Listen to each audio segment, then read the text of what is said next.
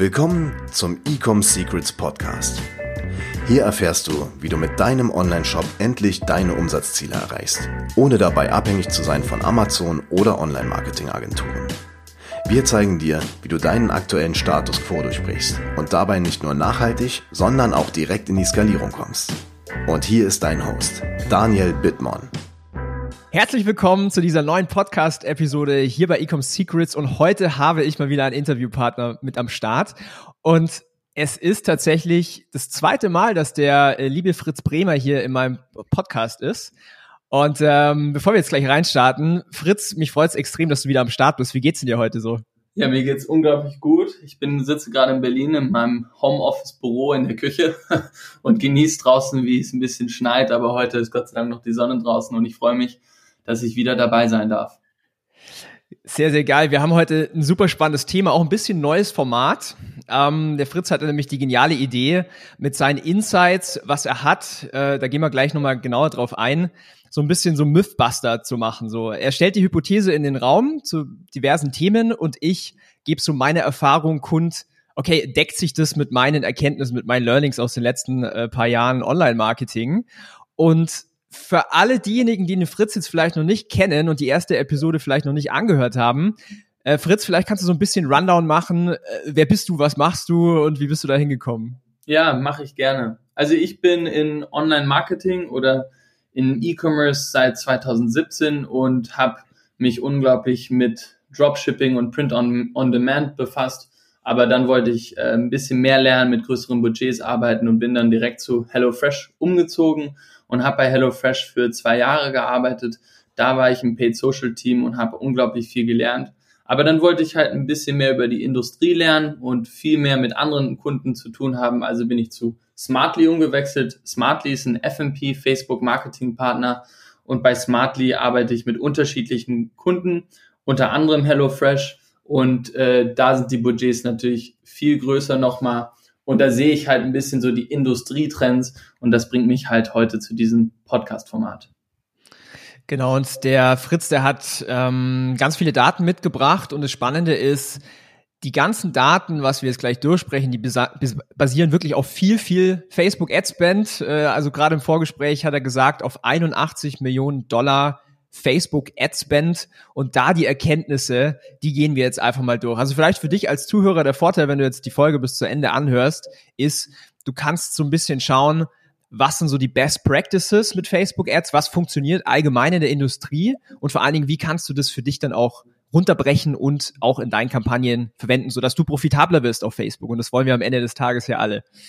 Genau. Und so würde ich auch sagen, dass es 16.000 Kampagnen über drei Verticals sind. Also egal in welchem Vertical du bist, hast da bestimmt viel Learnings dabei und kannst halt viel mit deinen Facebook-Kampagnen danach machen. Stark, super.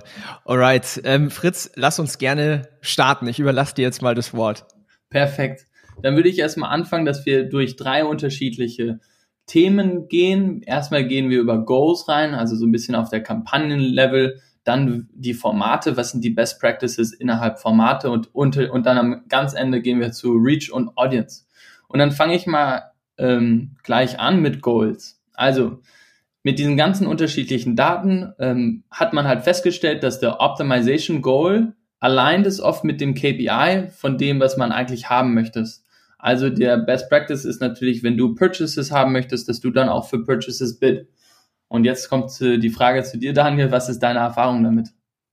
Das kann ich zu 100 Prozent unterstreichen. Also meine, was ich dazu sagen kann, ist, ich sage immer, wenn ich die Frage bekomme, so auf welches Event soll ich optimieren oder soll ich auf Bekanntheitskampagnen schalten oder Traffic-Kampagnen oder bei Conversion, soll ich auf Add-to-Card schalten oder solche Sachen. Was ich festgestellt habe in den letzten zwei, drei Jahren, dass der Facebook-Algorithmus so schlau geworden ist, er hat ja unglaublich viele Daten. Er weiß ja, der weiß ja wahrscheinlich mehr über uns, als wir über uns überhaupt selbst wissen. Ne? Und was ich gemerkt habe, ist, wenn du beispielsweise eine Conversion-Kampagne machst, mit dem Ziel Add to Card, also etwas in den Warenkorb legen. So, dann ist das Thema, du bekommst extrem viele Add to Cards. Es heißt aber nicht zwingend, dass du auch Verkäufe bekommst. Also natürlich kann das passieren, so als positives Byproduct, dass du auch Purchases generierst. Aber Facebook gibt dir eigentlich genau das, was du Facebook sagst. Also wenn du Add to Cards willst, dann bekommst du Add to Cards.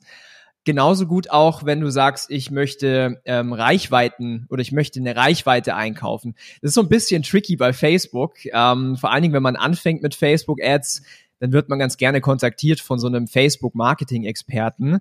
Und der sagt dir dann so, ja, deine Marke ist noch nicht bekannt, du musst Brand-Awareness-Kampagnen schalten. Oder, oh, du hast noch nicht so viele Besucher auf deinem Online-Shop, schalte mal Traffic-Kampagnen.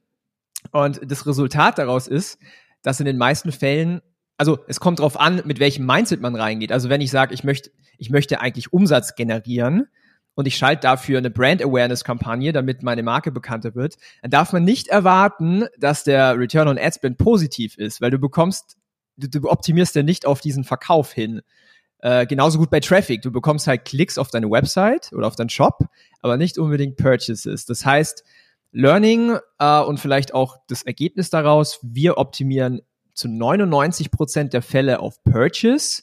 In dem einen Prozent, wo wir nicht auf Purchase optimieren, optimieren wir ähm, auf, auf View Content, auf Produkte. Warum mache ich das? Und zwar, das mache ich zum Beispiel vor großen Events wie Black Friday. Und diese Kampagne geht aber nur an Leute, die ich vorher schon in Anführungszeichen qualifiziert habe.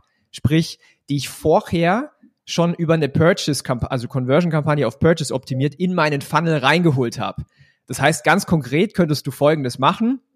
Du machst eine, eine Conversion-Kampagne beispielsweise auf View Content, weil die Leute sind ja schon vorqualifiziert und strahlst dann hier eine Kampagne aus an alle Webseitenbesucher der letzten 180 Tage und dein Angle könnte sein, so, hey, der größte Sale des Jahres kommt. Einfach um diese Leute wieder zu aktivieren. Das ist der, ich sag mal, das ist die einzige Ausnahme, wo ich nicht auf Purchase optimiere, sonst immer auf Purchase. Ja, das ist super interessant und da hast du auch gleich den zweiten Punkt erwähnt.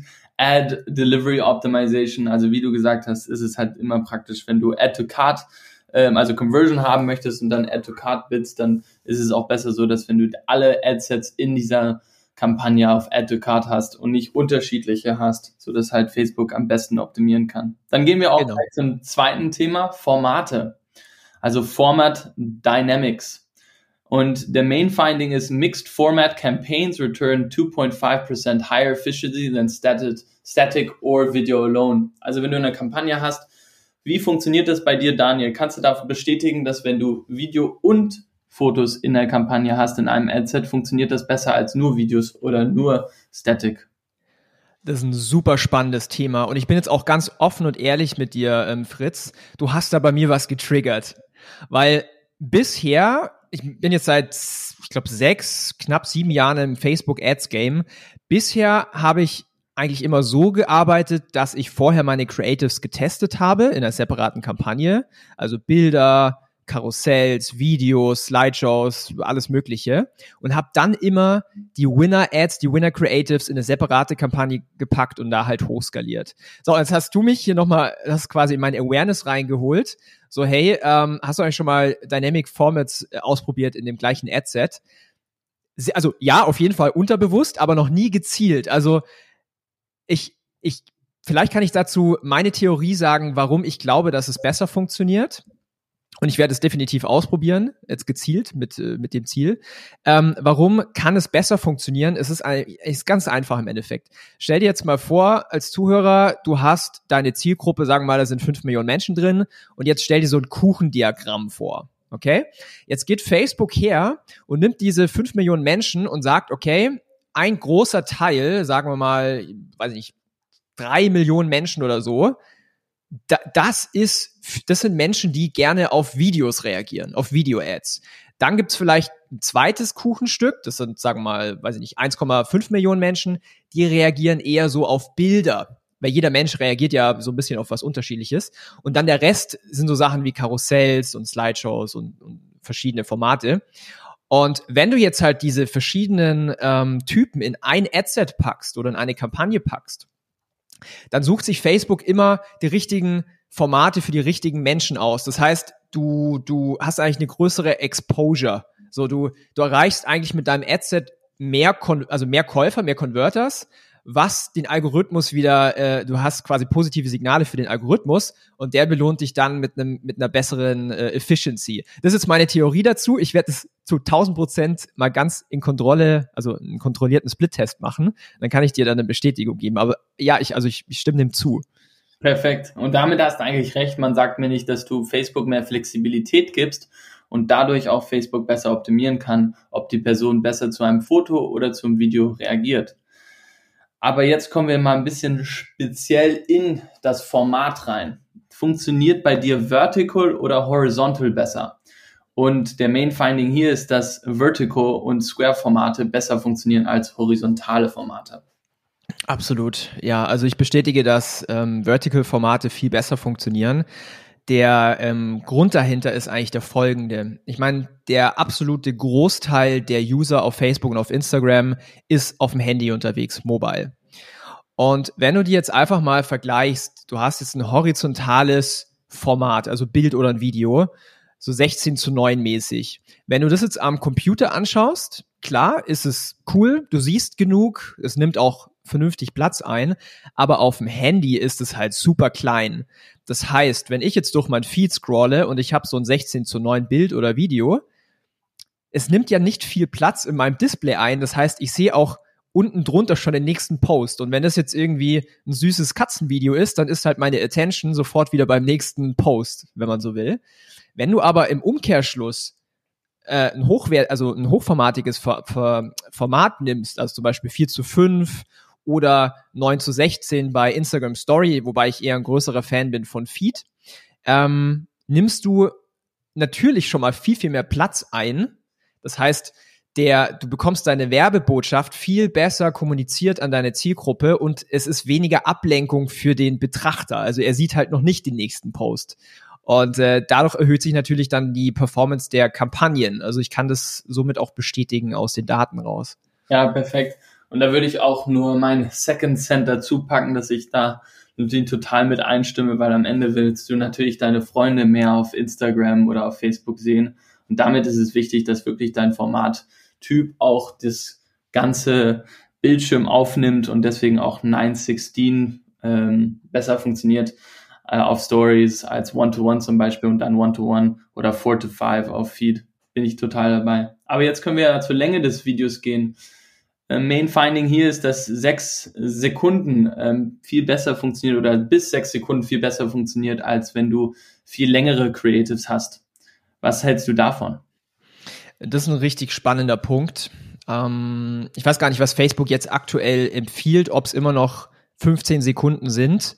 Ähm, wir machen es tatsächlich so. Also mein Mindset ist bei den Videos, je kürzer, desto besser. Also wie kann man es ja anders sagen? So lang wie nötig, so kurz wie möglich. Vielleicht kann man es so erklären.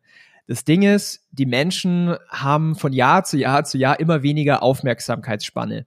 Das heißt, wenn du jetzt ein Video hast über drei Minuten, die Chance, dass jemand das, ganz, also das komplette Video anschaut, ist relativ gering. Und jetzt ist halt, wenn du am Ende des Videos dann auch noch so den, die Key Message hast oder eine Werbebotschaft, du, du verlierst so viele Menschen. Das heißt, vielleicht als, als Learning und auch als Hinweis, wir machen es immer so, wir versuchen, die Botschaft, die Message, die wir rüberbringen wollen, direkt am Anfang zu machen. So direkt in den ersten zwei, drei Sekunden, am besten auch schon in Sekunde null, ähm, weil wir einfach wissen, so die durchschnittliche Viewtime von so einem Video ist irgendwas zwischen drei bis, wenn du ein richtig spannendes Video hast, acht, neun, in ganz seltenen Fällen sogar zehn Sekunden. Das heißt, wenn du es nicht schaffst, in diesen ersten drei Sekunden deine, dein USP rüberzubringen oder ähm, warum ich jetzt als Verbraucher dein Produkt brauche oder welches Problem wird gelöst oder sowas, wenn ich das in diesen ersten paar Sekunden nicht erfahre und ich scroll weiter, was ja statistisch gesehen wir in den Daten sehen, dann kannst du dein Produkt gar nicht vernünftig vermarkten, weil du bekommst die Botschaft ja nicht übermittelt. Und jetzt, was du gerade gesagt hast mit diesen sechs Sekunden, wir sind dabei, die Videos aktuell immer noch kürzer, noch kürzer, noch kürzer zu machen. Ich würde mal sagen, unser Durchschnitt, die Durchschnittslänge aktuell, wir sind so bei zwölf Sekunden von den Videos. Ähm, also spannend, dass du sagst, okay, sechs Sekunden sind noch mal, noch mal besser. Äh, ich werde nach unserem Call hier äh, definitiv unseren Creative Guy animieren, dass der auch mal sechssekündige Videos schneidet zum Split-Testen.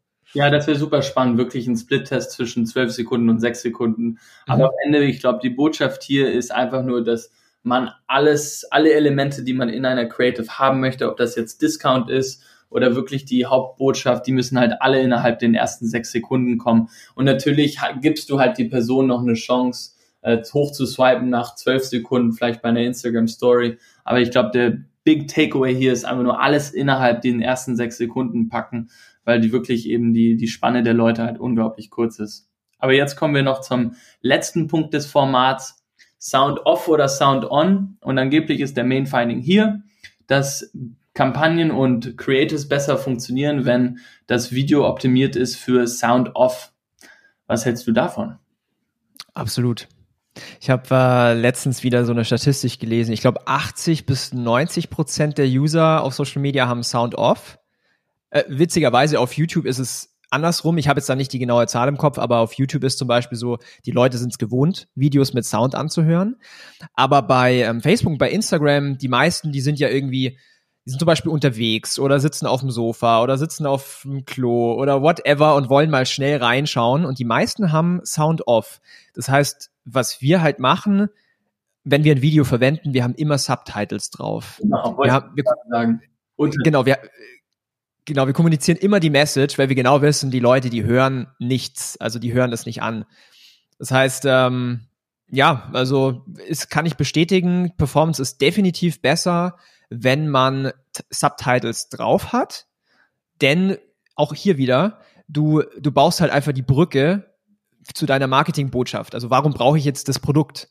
Und das schaffst du halt natürlich äh, mit Subtitles oder mit, mit deinem Video in Verbindung mit Subtitles, ja.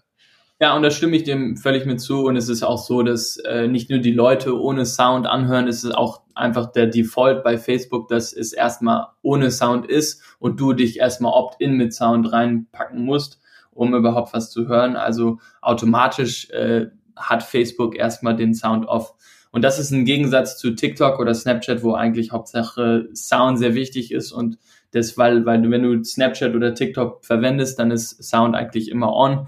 Also da hast du ein bisschen unterschiedliche Best Practices. Aber auch bei TikTok merkt man unglaublich viel, dass die Leute immer Untertitel haben, genauso wie bei Snapchat weil oft dieses emotionale und kognitive Denken gut zusammenpasst, wenn du sehen kannst, was du hörst, weil wenn du vielleicht was nicht richtig verstanden hast, kannst du immer nachlesen und deswegen funktioniert es auch besser. Man kann es ja auch so vorstellen, wenn du ein Video anguckst, einen Film mit Untertiteln, verstehst du den Film vielleicht viel besser, weil du einfach beide Möglichkeiten hast. Also immer Sound off optimieren und deshalb auch Untertitel. Und dann kommen wir zum letzten Part des Podcasts und das ist Reach und Audience. Also hier der Main Finding für Reach. Campaigns reaching at least 10% of their market audience see the return of investment improved sixfold on average. Also hier ganz genau zu sagen, ähm, wenn du 10% der Market Audience erreichst, dann hast du auch öfters ein, ja, ein Return of Investment, was ein bisschen höher ist. Was hältst du davon? Das ist ein spannendes Thema. Ähm, ich übersetze es jetzt mal für mich so mit, ähm, also wenn du jetzt eine, du hast, keine Ahnung, machen wir nochmal das Beispiel, du hast eine Audience Size, also eine Zielgruppengröße von fünf Millionen Menschen. Da sind ja jetzt auch nicht unbedingt Millionen Käufer drin, so für dich, sondern vielleicht ist es ja irgendwo in der Range, so zehn Prozent oder sowas. Wie ich das, also wie, wie komme ich da jetzt überhaupt drauf? Ich sehe das ja bei uns in den Ad-Accounts anhand von der Frequenz. Ich mache mal ein Beispiel. Ähm, wir haben einen Kunden, der verkauft so Reinigungsmittel für LKWs, also ein richtig exotisches Produkt für Social Media. Äh, hätte ich niemals gedacht, dass es funktioniert. Ähm, funktioniert extrem gut. Was ich aber sehe in den Daten, wir haben jetzt letztes Jahr Deutschland äh, ziemlich penetriert. Ähm, es ist ein super kleiner Markt. Das heißt, was sehe ich in Facebook? Wir haben äh, 12 Millionen Impressionen eingekauft, aber wir haben nur 1,2 Millionen Menschen erreicht oder sowas. Das heißt, die Frequenz ist halt bei 10. So, was sagt mir das im Umkehrschluss? Dass aus dieser potenziellen Zielgruppe, ich weiß jetzt nicht, wie, wie groß sie dann sein könnte, halt eben nur 1,2 Millionen potenzielle Lkw-Fahrer äh, drin ist, die diese Produkte kaufen. So, jetzt ist natürlich so, wenn man die dann erreicht, das ist spannend mit diesen 10%, da würde ich jetzt mal äh, in den Ad-Accounts auch schauen, ähm, ist es natürlich auch so, dass die Leute das auch ein zweites, drittes Mal sehen, deine Werbeanzeige. Und man sagt ja immer so Marketing, du brauchst so sieben, acht, neun Touchpoints, bis jemand überzeugt wird oder bis es halt so, ja, hängen bleibt. Ähm, deswegen ja, ich kann das bestätigen, dass ähm, wenn man einen gewissen Teil der Audience erreicht hat, dass die Performance, dass es einen Uplift gibt bei der Performance. Es ist immer so ein, so ein ähm, feiner Grad von, wie lange lässt man denn jetzt die Kampagnen laufen, wenn die noch nicht profitabel sind. Äh, weil es kann ja auch sein, dass dieses Creative einfach nicht funktioniert, zu, okay, die Zielgruppe braucht einfach ein paar Tage, bis sie kaufen. Und ich habe dazu noch ein Beispiel. Ähm, wir haben September bis Dezember haben wir ein Offer ähm, gehabt oder halt ein Produkt verkauft für eine Brand, ist ziemlich hochpreisig. Das ist so eine Vibrationspistole, so zur Muskelentspannung. Ach so, und ähm, hast du bestimmt schon mal gesehen, ja, solche Ads. Genau, das ist halt relativ hochpreisig. Das heißt, es kostet zwischen fünf bis, nee, bis, bis von vier bis 500 Euro je nach Paket. So, was wir gesehen haben, ganz am Anfang, als wir mit dem Kunden zusammengearbeitet haben, wir haben die Kampagnen äh, online geschalten. Tag eins kein Verkauf. Tag zwei kein Verkauf. Tag drei kein Verkauf. ROAS natürlich bei quasi null. Und wir hatten schon irgendwie 500 Euro gespendet. Und dann haben wir uns so angeschaut und gesagt, so scheiße, ich glaube, das Creative funktioniert nicht, das Offer funktioniert nicht, die Landingpage funktioniert nicht, I don't know. Ähm, haben aber dann gesehen, auf einmal ab Tag vier haben die Leute angefangen zu kaufen. Und dann ging es konstant weiter und der ROAS war dann irgendwie bei acht. So, was sagt mir das jetzt? Dadurch, dass es höherpreisig war, mussten wir das den Leuten halt öfters zeigen, dieses Produkt, also diese Werbeanzeige. Und ähm, wenn man sich die, wenn man sich die Kampagnen anschaut bei der Frequency, vor allen Dingen bei Cold Traffic, dann hast du oft irgendwie so eine Frequenz von 1,3 bis, weiß ich nicht, 1,5, 1,6 oder so. Also Facebook macht schon automatisch so ein bisschen Retargeting und spricht die gleichen Leute auch wieder an in so einer Cold Traffic Kampagne. Und ähm, ja, sorry, jetzt bin ich ein bisschen ausgeschweift, aber ja, ich, ich kann es auf jeden Fall bestätigen, dass ähm, wenn man einen gewissen Teil erreicht hat, dass die Performance dann zu, zunimmt. Ja, und ich würde das auch wieder bestätigen, weil am Ende des Tages ist es so, dass natürlich dein Budget, wenn du jetzt vielleicht eine, keine Ahnung, 100 Euro hast für eine Audience, die 100 Millionen ist, dann ist natürlich äh, ist nicht möglich, dass du 10% der Audience erreichst in einer bestimmten äh, Zeitspanne, aber da musst du halt mit deinem Budget arbeiten und so hin, es ist so schaffen, dass du halt innerhalb einem bestimmten, bestimmten Zeitraum dann auch zehn Prozent erreichst mit deinem Budget und, und der Menge an Leuten, was mich jetzt zu dem zweiten Punkt bringt, which is Broad Targeting. Natürlich, man sagt, dass es besser funktioniert und das ist wieder auch ein Finding. Also Campaigns Limited Targeting Parameters to Age and Gender perform on average 2.5% higher. Also man sagt eigentlich, dass Broad Targeting besser funktioniert, ähm, was natürlich einen größeren Reach hat. Und was sagst du dazu? Also ich kann dir mal meine Insights teilen. Äh, wir haben viele Ad-Accounts, wo Broad Targeting richtig gut funktioniert und auch am profitabelsten ist. Wir haben aber auch Accounts, wo Broad Targeting nicht ganz so gut funktioniert. Ich glaube, es kommt auch ein bisschen auf die Nische an, ein bisschen auf das Produkt an. Aber overall würde ich sagen, dass Broad Targeting äh, in den meisten Fällen richtig gut funktioniert. Ja. Ähm, was ich vielleicht noch dazu ergänzen kann, ist, mh, mm, wir lassen eigentlich immer alle drei Sachen laufen. Das heißt, wir haben einmal eine Kampagne mit Broad, wir haben einmal eine, also mindestens eine Kampagne mit Interessen, Targeting und auch Behaviors und eine, ähm, eine Kampagne für Lookalikes. Interessanterweise, hier kleiner Insight, Lookalikes funktionieren bei uns mittlerweile eigentlich eher so, sind eher so am unteren Ende. Also die Performance ist meistens besser auf Broad und auf Interesse Uh, und den Shift, den habe ich gesehen, so jetzt seit einem Jahr ungefähr. Also wir, wir lassen immer alles drei laufen. Wir wollen ja das Maximum rausholen.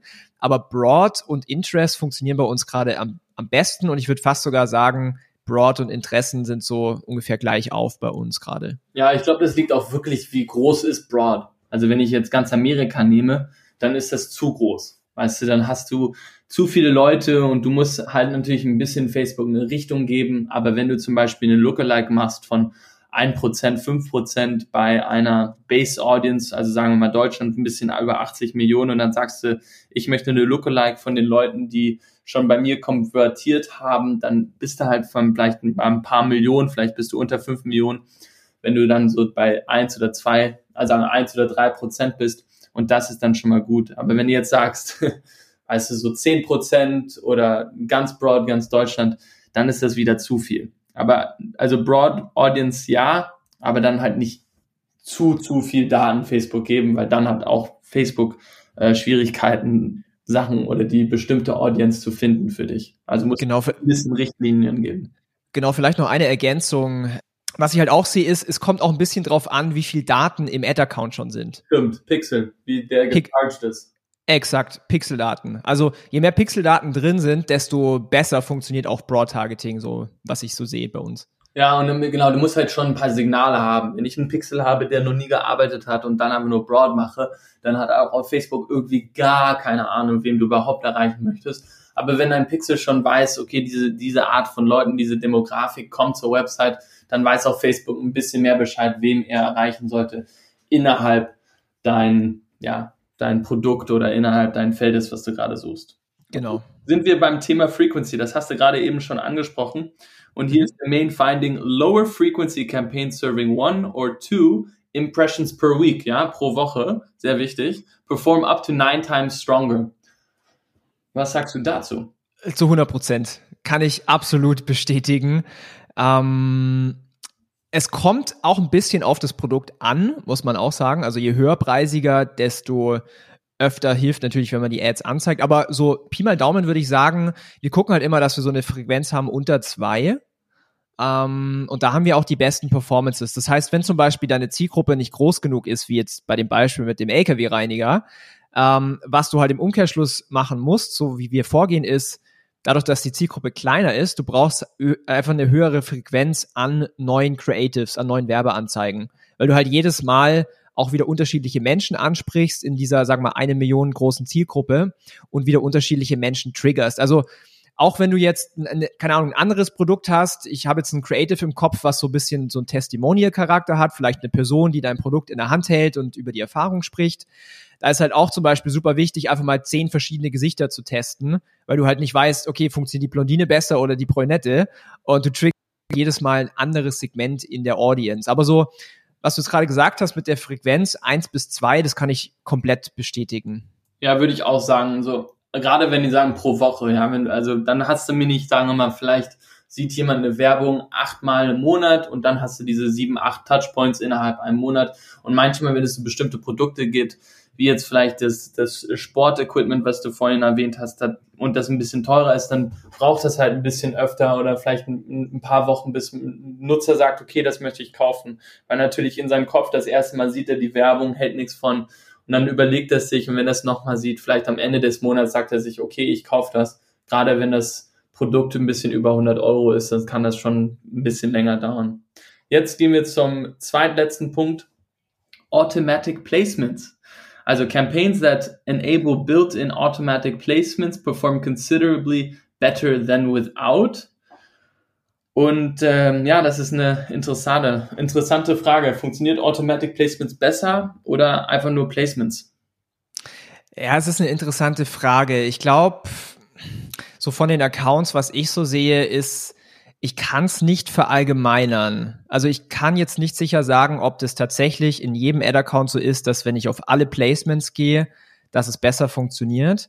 Mm, was ich bestätigen kann, ist, dass wenn man mindestens auf die Feed äh, Placements geht, also Facebook Newsfeed und Instagram Newsfeed, ist in der Regel die Performance sehr, sehr gut.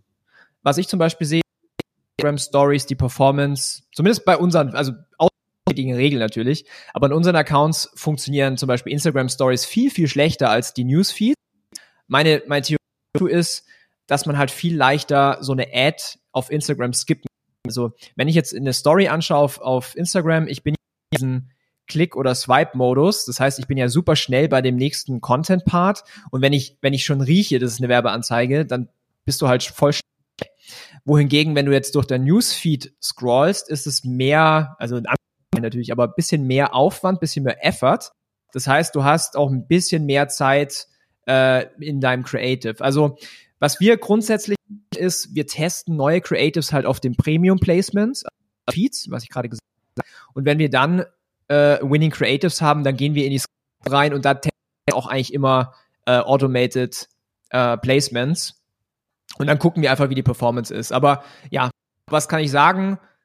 Premium Placements funktionieren eigentlich immer und All Placements machen wir im zweiten Schritt. Die funktionieren dann teilweise ja, teilweise nein. Da gehen wir dann wieder zu den Premium Placements. Ja, und ich würde damit auch zustimmen, aber ich glaube, wenn du Automated Placement hast, dann ist es sehr wichtig, dass du dementsprechend auch Placement Asset Customization nutzt, sodass ja. einfach genau die, die Werbeanzeige sich dann auch ändert, dementsprechend, ob das jetzt Feed-Format ist oder halt Story-Format ist, sodass wenn du Story-Format hast, dann auch eine 9 zu 16 Creative benutzt wird oder bei Feed-Format 1 zu 1 oder 4 zu 5. Und dann natürlich, wenn du jetzt Right-Hand-Article hast oder ähm, so Messenger-Werbung hast, dass die dementsprechend auch äh, optimiert sind und dass die Anzeigen genau für das Placement optimiert ist. Natürlich, wenn du sagst Automated Placement mit 1 zu 1, dann ist das mit einem Story Placement nicht so optimal. Ähm, von daher kannst du Automatic Placements nutzen, aber dann auch optimieren pro Placement auf der einzelnen Werbeanzeige. Letzter Punkt. Campaign Length. Und das ist ein bisschen komplizierter. Aber hier ist Main Findings. Short campaigns found to be the most efficient at driving specific Kampagnen. Aber hier ist so ein bisschen so ein Asterix, würde ich sagen. Und äh, hier steht, dass ich glaube, dass es äh, dementsprechend kommt das an von der Industrie und äh, die Sample Size. Was hältst du davon? Also Kampagnenlänge. Also wie, wie lange läuft die Kampagne schon? Also ich würde sagen, es kommt drauf an. Ich unterscheide so für mich eigentlich in zwei Sparten. So die eine Art von Kampagne und auch, ich sag mal, ganzer Funnel, also ich spreche jetzt auch von Retargeting. Die eine Seite ist so das Thema Evergreen. Das sind so Kampagnen, die eigentlich das ganze Jahr laufen können, ähm, wo wir konstant natürlich neue Ads reinschmeißen, die, die nicht mehr performen, abschalten. Das heißt, wir haben ja ein kontinuierliches Testing. Sag mal, Anführungszeichen Evergreen-Kampagne, die laufen bei uns teilweise äh, Monate, aber wir refreshen die natürlich immer. Und dann auf der anderen Seite gibt es so Promotional-Kampagnen, zum Beispiel jetzt zum Valentinstag oder zum Black Friday, zum Weihnachtsgeschäft oder sowas. Das heißt, wir haben eigentlich immer diese beiden Arten äh, zusammen, so unterscheide ich das Ganze. Ähm, Kampagnen, die, vor allem diese Promotional-Kampagnen, die funktionieren meistens allein deswegen schon viel, viel besser, weil die ähm, allein schon wie die aufgebaut sind. Also zum Beispiel jetzt Valentinstag. Es gibt ein, ein Offer, es gibt irgendwie Grund, okay, du brauchst ein Geschenk, es gibt irgendwie Deadline, also eine, eine Urgency, weil am 14. ist halt einfach der Valentinstag und wenn du es verpasst, dann äh, hast du es verpasst. Da sehen wir typischerweise auch bessere Performance, also auch bei Cold Traffic. Wir machen solche Kampagnen immer an alle, alle Retargeting-Größen, ähm, also alle Webseitenbesuche der 180 Tage, alle Engagers der letzten 365 Tage und das gleiche Creative aber auch an, an kalte Zielgruppen. Und da sehe ich schon eine bessere Performance und diese Kampagnen laufen typischerweise irgendwas zwischen drei Tage bis äh, 14 Tage, sage ich jetzt mal. Da ist der ROAS in der Regel besser.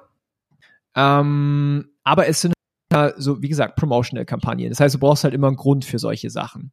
Ich finde auch, man soll es nicht übertreiben mit solchen Geschichten. Und auf der anderen Seite die Evergreen-Kampagnen ähm, haben in der Regel einen kleineren ROAS, aber halt auch anders konzipiert. Ich weiß nicht, ob das jetzt die Frage beantwortet hat in dem Sinne, aber das ist vielleicht ein spannender Insight, wie, wie ich das Thema angehe. Vielleicht kannst du noch dazu was sagen. Doch, also ich finde es super spannend und ich würde es genauso nehmen, aber ich glaube, es wäre super interessant für die Zuschauer zu, wischen, zu wissen, warum du nicht diese Promotional Offers das ganze Jahr lang machst und unterschiedliche dementsprechend pro Monat, wenn du sagst, sie funktionieren besser. Ähm, das hat ein bisschen damit zu tun, wie, also ich bin ganz, ganz großer Fan von Direct Response Marketing. Also so meiner Meinung nach, es sollte so immer irgendwie einen akuten Kaufgrund geben. Ob das jetzt ein Rabattcode ist, ob das irgendeine andere Art von, von Offer ist. Ich bin ein ganz, ganz starker Fan davon. Ähm, aber auch übertreiben. Also man kann es halt auch konstant machen. Das heißt, wenn ich jetzt sage, okay, ich gebe einen 50% Rabatt das ganze Jahr, weiß ich, also klar, du gewinnst Kunden, aber irgendwann ist es halt ausgelutscht. Und ähm, was du natürlich machen kannst, ist, also so machen wir das, wir machen solche Promotional-Sachen alle vier bis sechs Wochen mit auch einem spezifischen Anlass. Und dann hast du quasi schon den Vorteil von guter Customer Acquisition, weil du halt ein starkes Angebot hast, sage ich mal.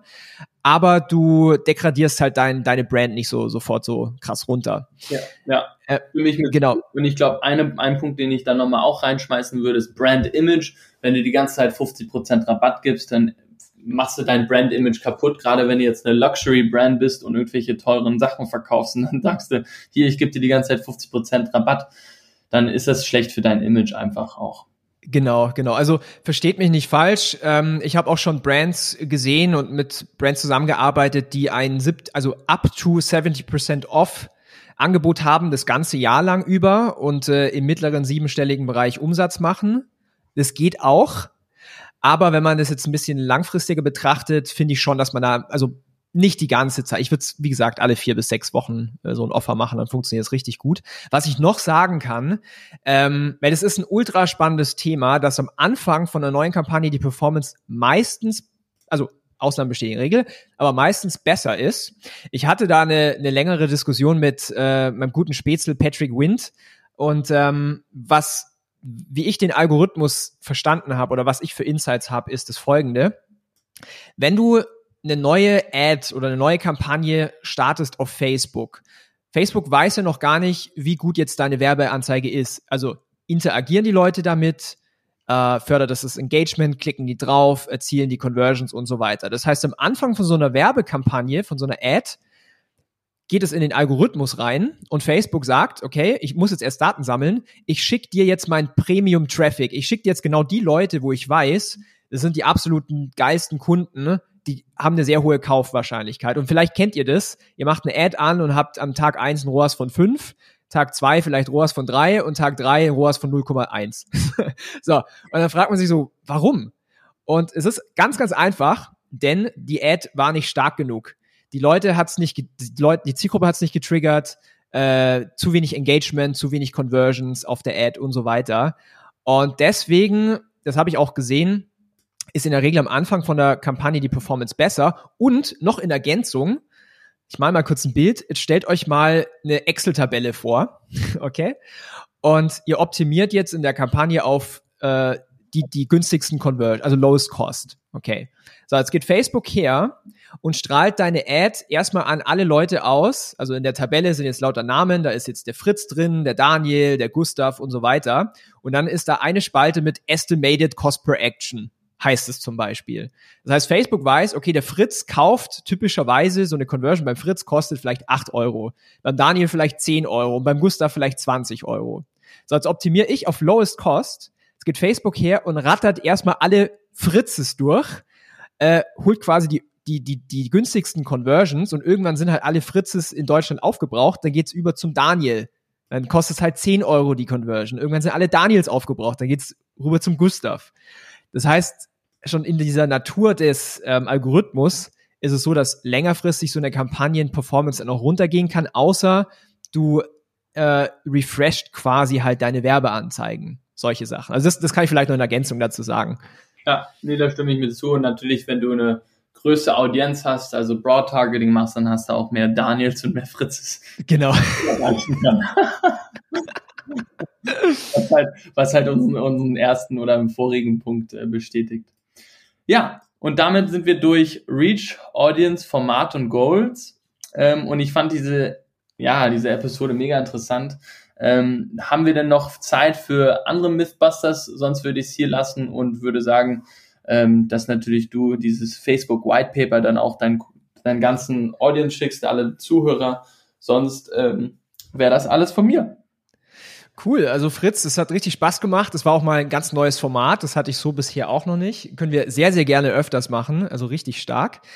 Ähm, genau, was du gerade gesagt hast, dieses PDF, wo wir jetzt äh, während des Podcasts auch draufgeschaut haben, das verlinken wir in der äh, Podcast, in der Episodenbeschreibung. Dann kannst du es runterladen, kannst einfach mal selber nochmal nachlesen, die ganzen Insights. Und äh, ja, Fritz, vielen, vielen Dank. Wir machen das definitiv nochmal oder auch gerne äh, ein anderes Thema und du bist immer herzlich eingeladen hier als Podcast. Gast. Ich finde es auch immer richtig klasse. Du kommst da proaktiv mit so Ideen auf mich zu, also richtig stark. Vielen, vielen Dank dafür. Und äh, ja, ich wünsche euch Zuhörern viel Spaß beim Umsetzen. Da waren jetzt auch viele Golden Nuggets mit dabei, bin ich ganz ehrlich.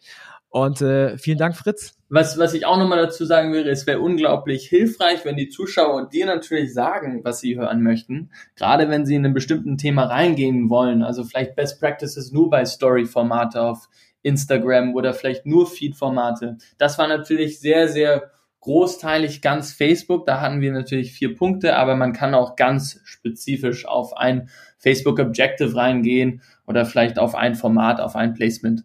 Ähm, Wäre natürlich super hilfreich, wenn du dann ein paar Feedbacks bekommst und dann könnte man da nochmal vielleicht eine Podcast-Episode dazu machen. Absolut. Also du Zuhörer, wenn du eine Frage hast, ähm, kontaktiere mich gerne mal auf Instagram, Daniel Bittmann, du wirst mich finden. Und gerne auch den Fritz. Wie kann man denn dich erreichen?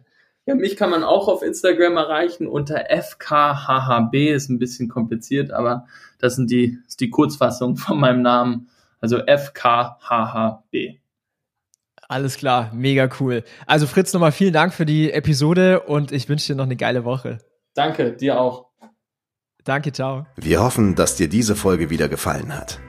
Wenn du auch endlich konstant und profitabel sechs- bis siebenstellige Umsätze mit deinem Onlineshop erreichen möchtest, dann gehe jetzt auf ecomsecrets.de und buche eine kostenlose Strategiesession. In diesem 45-minütigen Gespräch zeigen wir dir ganz genau, welche Schritte du umsetzen musst, um profitabel skalieren zu können. Es sind immer die gleichen fünf Elemente, die du meistern musst, um deinen Onlineshop erfolgreich zu machen. Du willst wissen, welche das sind? Gehe jetzt auf ecomsecrets.de und finde es heraus.